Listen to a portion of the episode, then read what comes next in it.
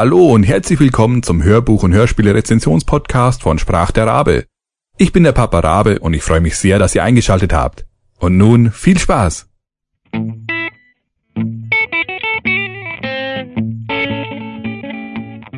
Nummer 13 Krimi-Klassiker 4 Der Vampir von Sussex von Sir Arthur Conan Doyle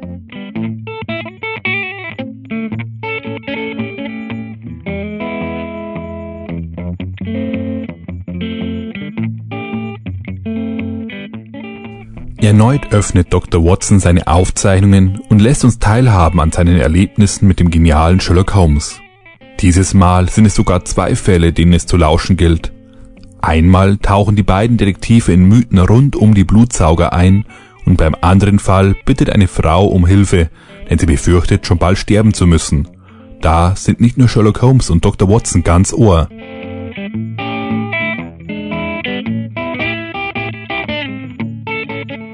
Titel Krimi-Klassiker 4 Der Vampir von Sussex Autor Sir Arthur Conan Doyle Sprecher Joachim Tenstedt, Detlef Bierstedt, Charles Rettinghaus, Ariane Borbach und andere.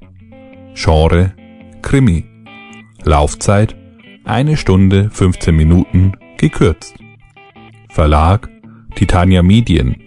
Erschienen 2006.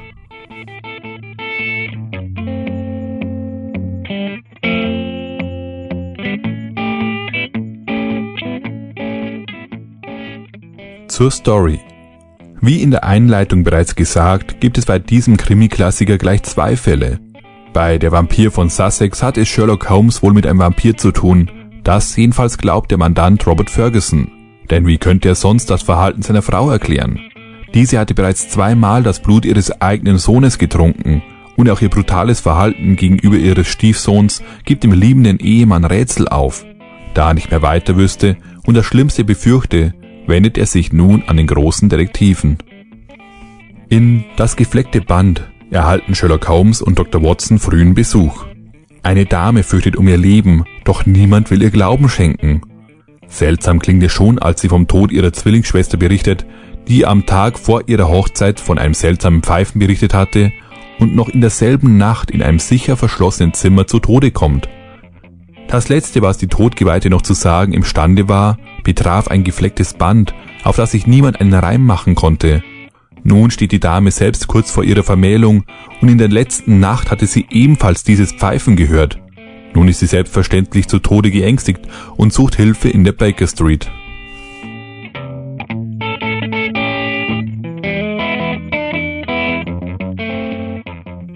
Sprecher die Stammbesetzung legt auch hier wieder eine hervorragende Leistung ab. Joachim Tenstedt und Detlef Bierstedt sind für mich die beste Besetzung für Sherlock Holmes und Dr. Watson, die ich bisher gehört habe. Aber ich möchte auch hier den Blick wieder etwas schweifen lassen. Schließlich stehen auch noch weitere Namen auf der Sprecherliste und allesamt erschaffen wieder eine tolle Atmosphäre. Bei Der Vampir von Sussex möchte ich auf Lukas Mertens verweisen. Er spricht Jack Ferguson, den älteren Sohn von Robert Ferguson, und das wirklich hervorragend.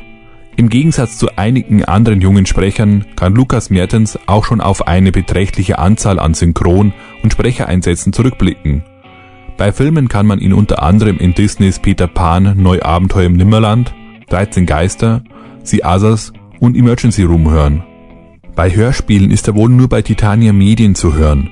Jedenfalls habe ich bei meiner Suche bis auf eine Hörspielversion von Peter Pan kein weiteres dazu gefunden.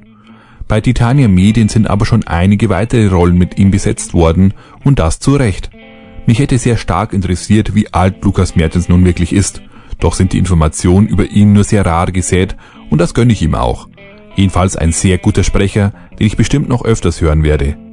Das gefleckte Band hat eine Sprecherin mit dabei, die ihre Stimme unter anderem auch einer von mir sehr geschätzten Schauspielerin leiht. Ariane Borbach synchronisiert nämlich Huma Sermon. Und genauso vielseitig wie die damit verbundenen Filme sind auch die Hörspiele, in denen sie Rollen spricht.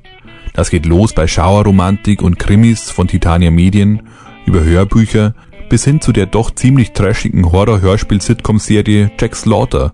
Was ich interessant fand war, dass Ariane Borbach dieselbe Rolle drei Jahre später bei der Sherlock Holmes-Reihe von Maritim gesprochen hatte. Die restlichen Rollen sind aber alle mit anderen Sprechern besetzt worden.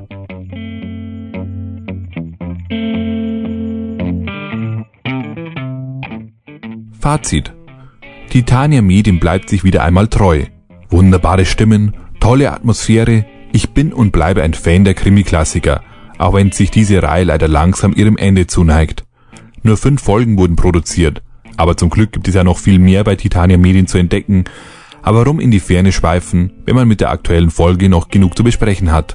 Was bei der Vampir von Sussex auffällt, ist, dass sich dieses Mal zwei Fälle die CD und damit die Zeit teilen. Die Hörspiele sind fast auf die Minute genau gleich lang und haben dementsprechend circa 37 Minuten Zeit, ihre Geschichte zu erzählen. Diese Zeit wird sehr gut genutzt und reicht auch vollkommen aus. Ich hatte beide Geschichten früher auch schon in anderen, deutlich längeren Versionen gehört und jedes Mal hatte ich das Gefühl, dass die Geschichte unnötig in die Länge gezogen wurde. Die Krimi-Klassiker-Version ist kurz und knackig, kommt ohne großes Herumlavieren auf den Punkt und gefällt mir deshalb um einiges mehr. Denn Länge ist nicht immer automatisch auch gleich besser. Dann bleibt mir nur noch, mich mit einem lachenden und einem weinenden Auge auf die letzte Folge der Krimi-Klassiker zu freuen.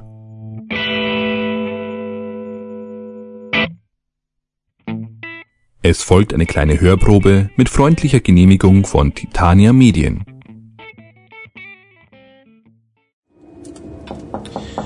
Ja, bitte?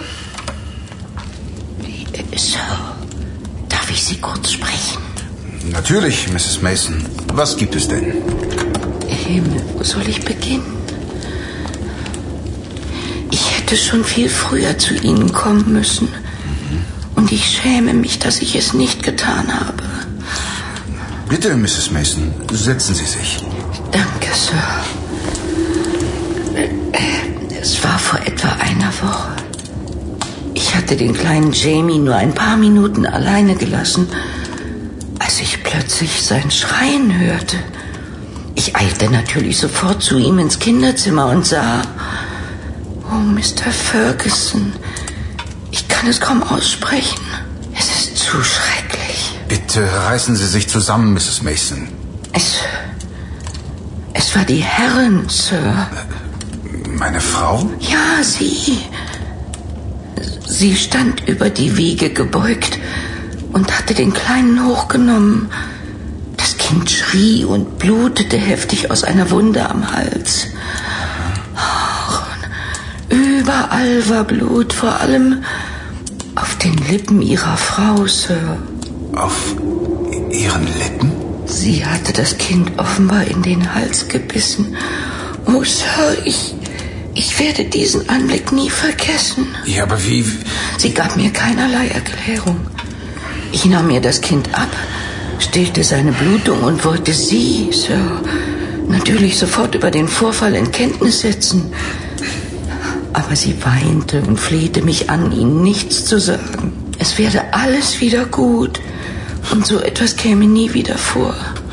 Ich weiß nicht, was ich dazu sagen soll.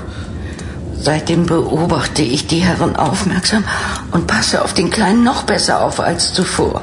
Nie würde ich zulassen, dass ihm etwas passiert. Und meine Frau ist, hat... Es kam mir so vor, als ob sie mich ihrerseits beobachte. Sie schien auf eine Gelegenheit zu warten, an das Kind heranzukommen. Es mag sich seltsam anhören, aber es ist eine schreckliche Wandlung mit ihr vorgegangen. Möglicherweise ist sie krank oder besessen. Ja, das ist wohl das beste Wort, um ihren Zustand zu beschreiben. Ich werde mich sofort der Sache annehmen. Allerdings kommt mir das Ganze wie ein wildes Schauermärchen vor. Warum sollte meine Frau das Blut unseres Sohnes trinken wollen? Das ist doch absurd. Ich kann nur hoffen, dass Sie sich alles bloß eingebildet haben, Mrs. Mason. Aber nein, ganz gewiss nicht, Sir. Es ist so geschehen, wie ich es Ihnen erzählt habe.